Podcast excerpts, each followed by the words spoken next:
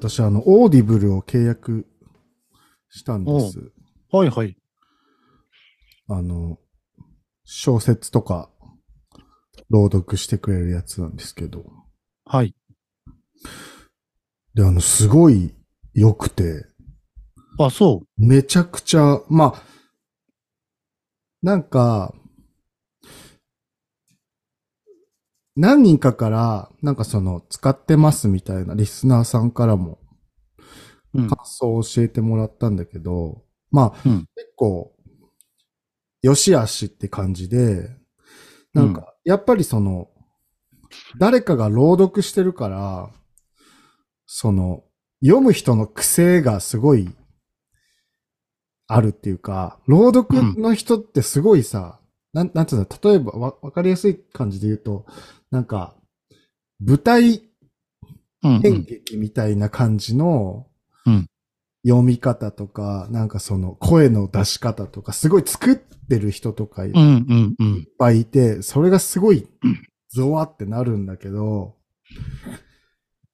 それで結構入れ、入っていけないことがあるのはあるから、なんか、良くない部分はそれなんだけど、でもなんか、あとはすごい、やっぱラジオと違って物語だから、なんかその集中して聞いてないと、なんか何がどうなったかとかってすぐわかんなくなっちゃうのね。うんうんだから結構し本当に集中してない。だからながら聞きにあんまり適してないっちゃ適してないのはあるんだけどうん、なんか自分の場合その本当にその仕事中に聞くから、なんかその、仕事中の作業ってほとんどもう、なんだろう。毎日同じことを同じ時間に繰り返すのね。うん。うん。だからあんまり考えなくていいんだよね。そのうんうんさ体を動かすって感じで。うん。だから、結構そ、そっちに脳だけ集中させて、うんると、本当にも面白くて、やっぱ没頭できるっていうか、うん。だからすごい、私にはすごい合ってた、 Audible は。うーん。でもなんかその日常生活の中で、例えば通勤の時とか、はいはいはい。なんかその家事しながらとかには結構向いてない、向いてないっていうか難しいかなと思って、集中力が必要だから。うんうん。うん。単調な作業とかにはすごい向いてるなと思ったね。あなるほどと、。あと自分はすごい小説がやっぱ好きだから、そういう好きなやつで読んだことないやつとかを、ついでに聞けるからすごいお得感があるうんかな、で合う合わないはすごいあるけど、そうね。人を選ぶかなって感じ。うん私はめっちゃ良かったです。本でうん。読むのと、うん。どっちの方が内容が入ってくると思う？うーん。なんかね、入ってき方が結構違う。なんかその本で読むのは本当にその文章で自分のペースで読んでいくから、うん速度とかも自分で変えられるっていうか、あとはその自分ので読んだ感じでそのままイメージができる。うんだから文章の余計なイメージが力が加わらずに自分の世界の中で構築できるんだけど、読書だと。うん。朗読だとやっぱその読み手の意思がはっきり入るから、うん。なんかこ、このセリフはこういう感情とか、なんかこのシーンは、例えば読み方がすごい、なんか悲しそうに読んだりとか、あとはなんかすごい強く読んだりとかっていうのが、やっぱその、どうしても読み手の、なんかそのニュアンスが入ってくるから、なんかそこが、結構、なんだろ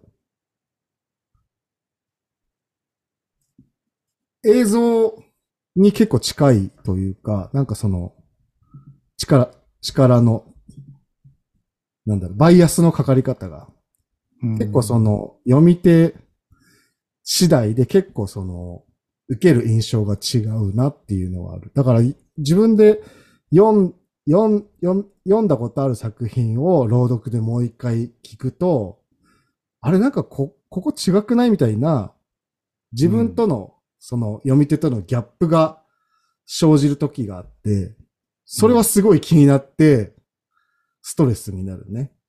うー。うんん。でもなんかその、やっぱり、読むのってすごい、没頭するまでに結構時間がかかる作品とかはあるから、それに比べると割と、まあ自分は仕事しながら聞いてるから、なんか、そこまでその作品の世界に入り込めなくても、その導入部分は割となんか、まあいいかみたいな感じで聞き、聞聞けるというか。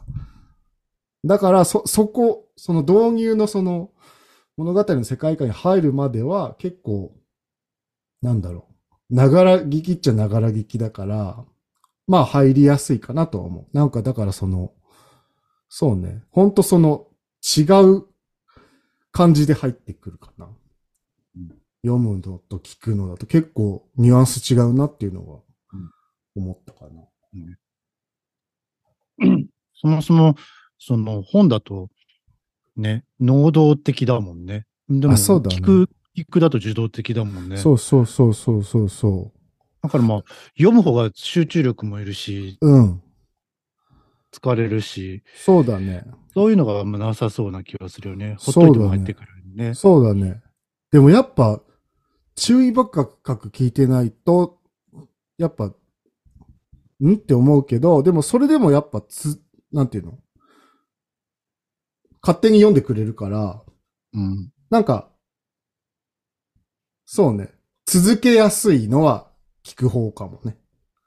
なんか読んでるとやっぱ集中力が続かなくなって、あ、もうダメってなったらもうないけど、それが勝手に読んでくれるから、そのまま、だからなんか、浅く理解できるのはやっぱ聞く方が楽かも。そういう読み手は、もうこの本はこの人みたいな感じで決まってるってこと？そうそうそう。そうそうそう。ん。だから結構、ーうん。うん。なるほどね。うん。なんか自分その前に YouTube で、なんか、あの、自動音声で読み上げ、その小説を読み上げてるやつとかを聞いてたんだけど、それがめっちゃ良かったの、自分は。なんか、あそう。なんつうの、わざとらしくないのよ、なんか、朗読ですみたいな、読ん読みますみたいな感じじゃなくても、ただ、あの、音声で読み上げてるだけ。だから何、うん。イントネーションとか、なんかその単語の、なんか、なんていうの、発音のなんか、言葉の、なんていうの、だナビみたいな感じで、変な。な日本語だったりするんだけど、それがまたなんか、なんていうの、その読み手のニュアンスのバイアスがかかってなくて、すごい良かった、それは。だから そういうサービスも欲しいなと思ったね。だそれだと読み読み手のなんか癖とかが入んないから、うん読み手の癖でわーってなることがあんまりなかった。うん。もっと発達してって、こう、自分で、こう、すなんか好きな、こう、読み手を選べるとかさ、うんもうそうだねそれこそ、それこそなんか表情のない、ただ読み上げるだけみたいなのもせ、ね、チョイスできるとか、そういうぐらいまで、うんそうだね。なっていくんじゃない絶対だってそういう意見ってあるだろうし、うんその読み方が嫌だとかっていうのは。うんはい。なんかね、まあ AI にあれさせたら、あれできんじゃないのね。そうね。でも意外となんか YouTube とかでも全然そういう、なんていうの、小説の読み上げ系のやつとかなくて、う。うんん。だから Audible 登録したって感じなんだけどね。なるほど。うん。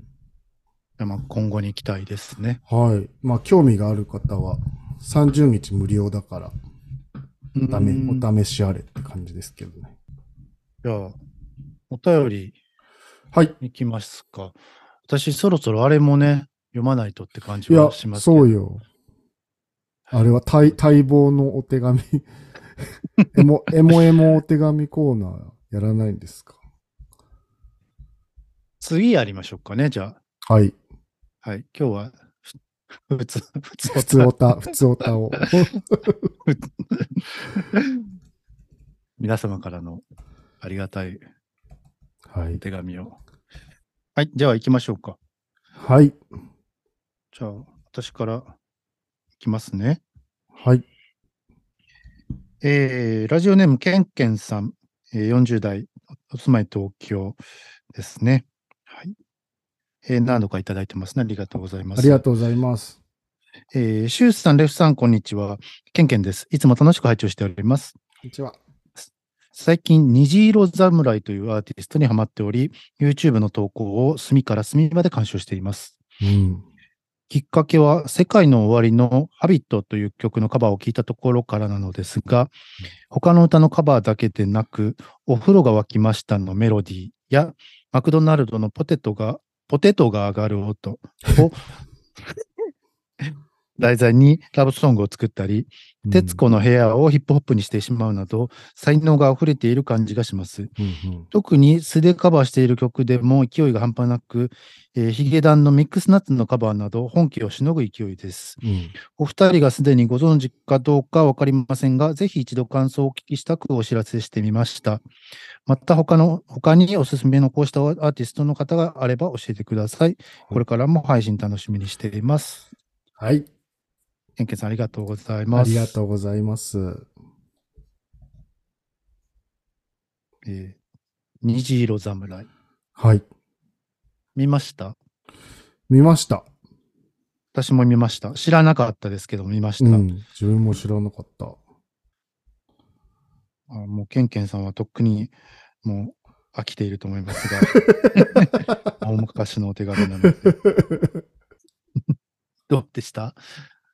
いや、僕、その YouTube とかで、この、歌うま系の人の動画とかって全く見ないので、うんうんうん、そうね。だからこういうおすすめがないと見なかったから、まあ、新鮮だったけどね。でもやっぱね、僕か、なんかそう、歌うま系の人苦手なんだよね。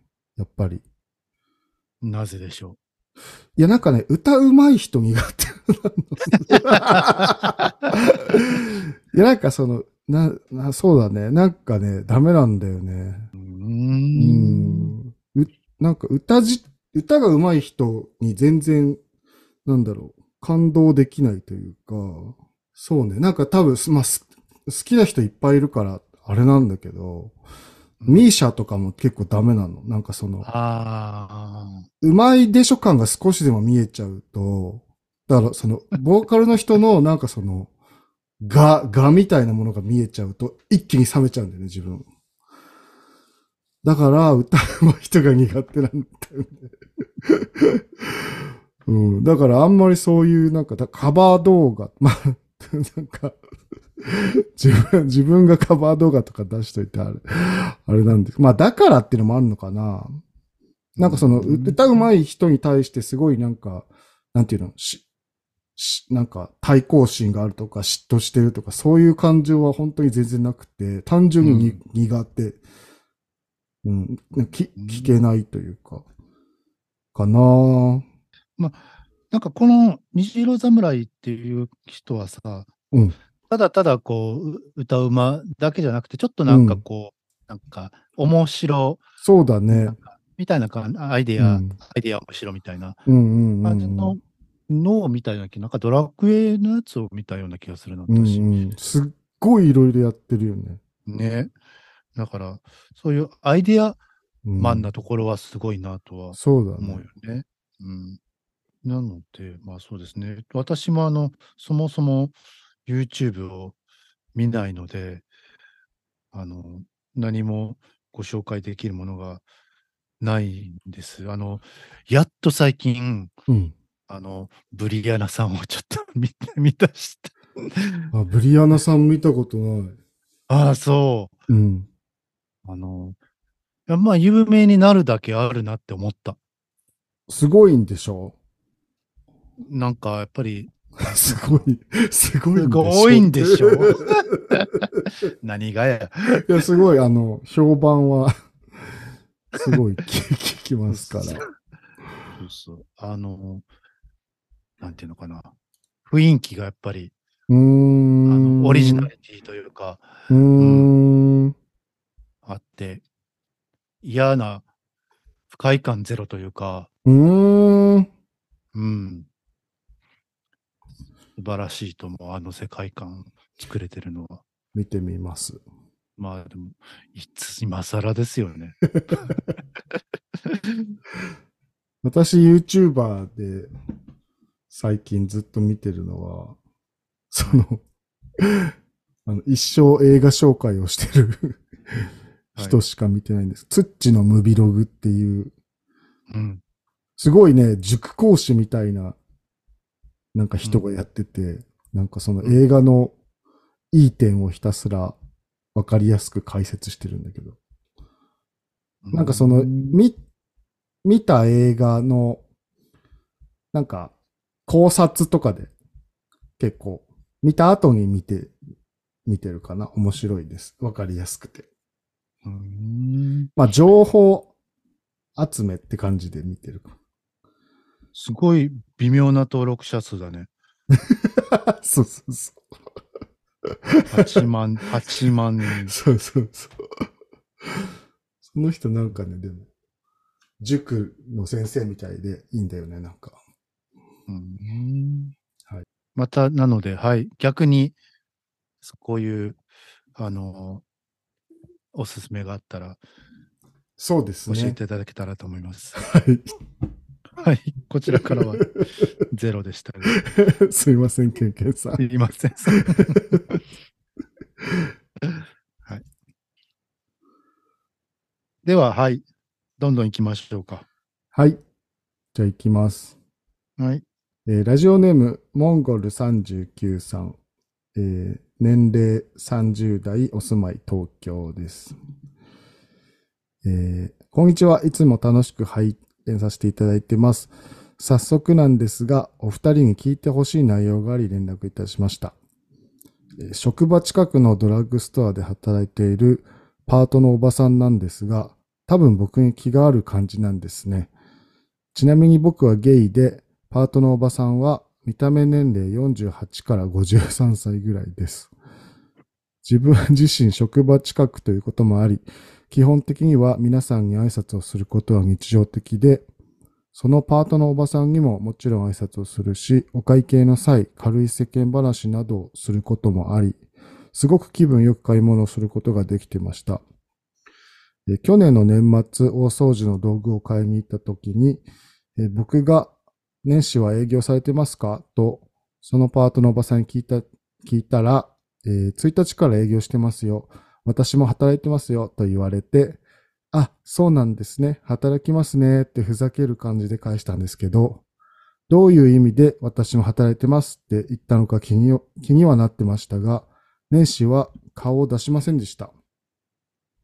仕事始めからまたいつも通りお店に行くようにはなったんですが、なんとなくそこから自分を避けるというか、前みたいな軽い世間話などは全くなくなり、少し気まずい感じになってしまいました。えー、自分は女性受けしない、いわゆるいかにもゲイな見た目なので、考えすぎなのかもしれないんですが、お二人はこういう経験ありますか？ということで、モンゴル39さん、ありがとうございます。ありがとうございます。えー、50前後のおばさんに色をこかれてたかもしれないと。この見た目年齢48から53歳くらいすごい、なんか、すごい区切り方じゃない？これ。そうだよね、45から50とかじゃなくて48から50。そうね。50, 50歳前後ってことね。そういうことね。ありますか？こんな話。いや、どう、ああ、どうなんでしょうね。自分でもないと思うわ。あったとしても気づけない気がする。そうなのよね。気づいたし、うん。私も、まあ、あの、何？そういう何？自分がタイプじゃない人に対して、そういうアンテナを完全に多分オフにしてるっぽくて、全く気づかないっていうか、ないことになってるかな。そうね、うん。あの、逆なパターンならね、いくらでもあるねんけど。そうね。ありますね。うん、逆なパターンは腐るほどやってきてるんですけどね。でもなんかさ、うん、例えばさ、この、え、逆なパターンってどういうこと？え？タイプな人が来たら、うんうんうんうん、あ、なんかこう、過剰に接客するとか。うんうん、するするするする。するよね。いや、なんかさ、それでさ、こんそれはすごいさ、あるじゃん。うん。で、そのおば、おばさん視点にさ、立った、はい、立った時に、はい。うちらがおばさん視点じゃん。はい。でさ、はい。なんかその、世間話しててさ、しかも漢字がいいわけじゃん。その、はい、モンゴルさんは。はい。で、それでさ、例えばその年始もいますみたいな。で、そんな会話したから、来てくれるかなって思ったかもしれないとしましょう。おばちゃんがね。はい。ワクワクみたいな感じで待ってたけど、はい、結局来ませんでした。はい。で、まあ、来なかったから、拗ねてるかもっていう感じでしょ？だとしたらさ、はい、このおばさんめちゃくちゃ嫌じゃない、なんていうこと、うん、なんか。あ、一回言ったぐらいで拗ねてんじゃねえよってこと？いや、なんか自分だったら、自分がめっちゃいけるお客さんとさ、そういう感じでやって、うん、で、すごいいい感じだなと思って、なんか淡い期待をしてたとしても、なんかそんなさ、はい、なんていうの？例えばこれで年始に働いてます、来てくださいねとか、で、行きますって言われたら、なんか多少は期待するかもしれないけど、でもなんかそんなさ、なんか年始に働いてますんで、みたいな、もし、なんかそれで来なかったとしてもさ、私みたいな分際でそんななんか、拗ねた態度を取れるわけなくないって思っちゃうんだけど。意味わかる？え、だから、何様ってこと？そうそうそうそうそうそうそう。そんななんか、まあ私がおばさんの立場だったらね、可愛い子ちゃんと話せるだけでもう天国行きなのに。でもちょっと私共感ポイントがあって、うん。おばさん共感ポイントがあって、うん、あの、やっぱり優しくというか、親しくされると、すぐ勘違いするかも。出た。これもしかしてみたいな。好きなのかも。私のこと、気気があるのかも。そうそうそう年始働いてるのかって聞かれたってことは。私のこと好きなのかもしれない。いや、好きなのかもと思ったとしてもさ、来なかったからといってさ、その後気まずい空気出すっていう話なんですよ。ね、私からするとそ、ね。そう、それは絶対にそう。うん。うん、だから、まあ、そうね。あの、全然、お門違いな話していい、うん 好き好き。他どっちがいな話大好き。これ、これ無駄な話コーナーですね。他どっちだ違いってことは。あのアプリでね、はい、某アプリでこう、メッセージのやり取りをしてて、うんうん、まあ、顔が見えてなくて、うんうんうん、向こうがまあ、いい感じですね、みたいな感じで言ってきた。はいはいはい、はいから私はまあ顔画像見たいなっていう、見せてもらえますかって送るわけですよ。で、向こうの画像が送られてくるわけですよ。顔画像。はい。いけなかったわけですよ。で、でも、あの、無視も良くないなと思って、画像ありがとうございますって送ったんですよ。うん。だから、うん、あの、あっさい返事ありがとうございました、みたいな。いるいるいる。感じで来て。突然切れてくる女ね。えー、みたいな。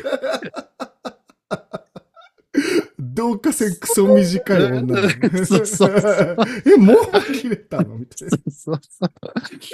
そんいるいるいる。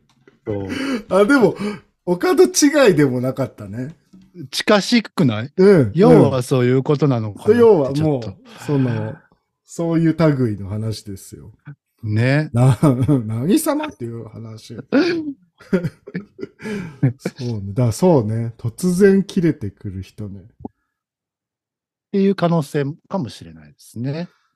そう、だからさ、なんか、まあ、僕らが気づいてないっていうのは、まあ単純にその、モテないっていう可能性は置いといて、はい。まあないけど。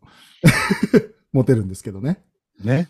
うん。絶対モテるんですけど。絶対にね。だってモンゴルさんよりかはモテるけど。顔も知らない。一つ言わせていただきますけどね。そうそうそうはい。モンゴルさんよりは持っててると思うんですけど、はい、でもなんか気づいてないってことはさ、はい。要はさ、だからそんな、それってさ、なんか、なんていうの？大人なコミュニケーションじゃん。そんななんか、例えば一方的に好意を持ってて、向こうもあるかもと思ったとしても、はい、それでちょっと期待外れな行動をされたとしても、そんなあからさまにさ、子供みたいに拗ねたり、態度に出したりするのは良くないよねっていう、大人コミュニケーションというか、その、お互い気持ちいい距離感でやりましょうっていう、はい。人が多いから私たちは、例えばその、気づいてないだけっていう可能性はありません？うーんと。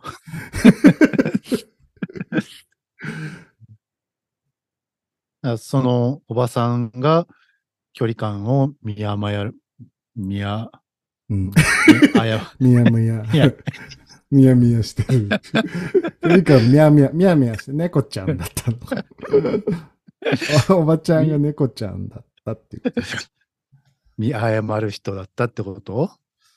まあそうなんじゃない？うんでも、あるんじゃない？何かしらあるんだけど、忘れちゃうんじゃない？こういうことって。あとは、私たちがアイスが悪いんじゃない？いや、でもそれだと思う。これ、最初にお便り読んだ時に思ったんだわ。このさ、なんか本当に職場近くだから、そのすごい、その、誰にでもちゃんと挨拶するっていうのを読んだ時にマジかと思ったんだよね。本当に私、その職場を一歩出た瞬間から誰とも目線を合わさずに生きてるので、そうね。そうね挨拶なんて誰ともしないからさ。だからか。そうだと思う。だから、単純にココミュ力の差だった。でもこれ、そのコミュ力が裏目に出てるパターンね。確かに。オンをあだで返された話ですね、これ。オンだったかどうかも。オンだったのかどうかもわかんないけど。すぐ。あだではあるけど、あだではあるけど。全員敵にも、全員敵だと思いながら生きてる。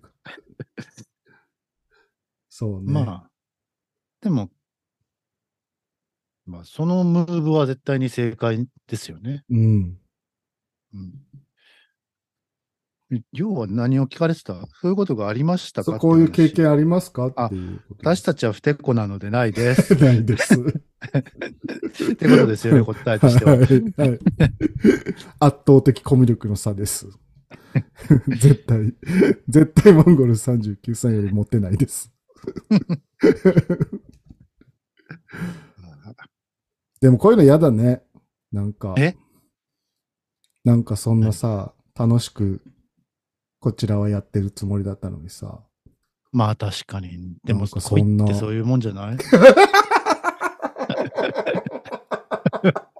?JK 出てきた。でもさ、恋ってそういうもんじゃない。JK でもないか。ババアかも。40、40代 OL。でもさ、恋ってそんなもんじゃない。うるせえ。うるさすぎる。そうね。ね。迷惑かけちゃうぐらいなんだよね。好きだったんだよ。知らん、知らんけど。おばさん、48から53歳ぐらいのおばさん。そうね。傷ついたんじゃない？来てくれなかったから。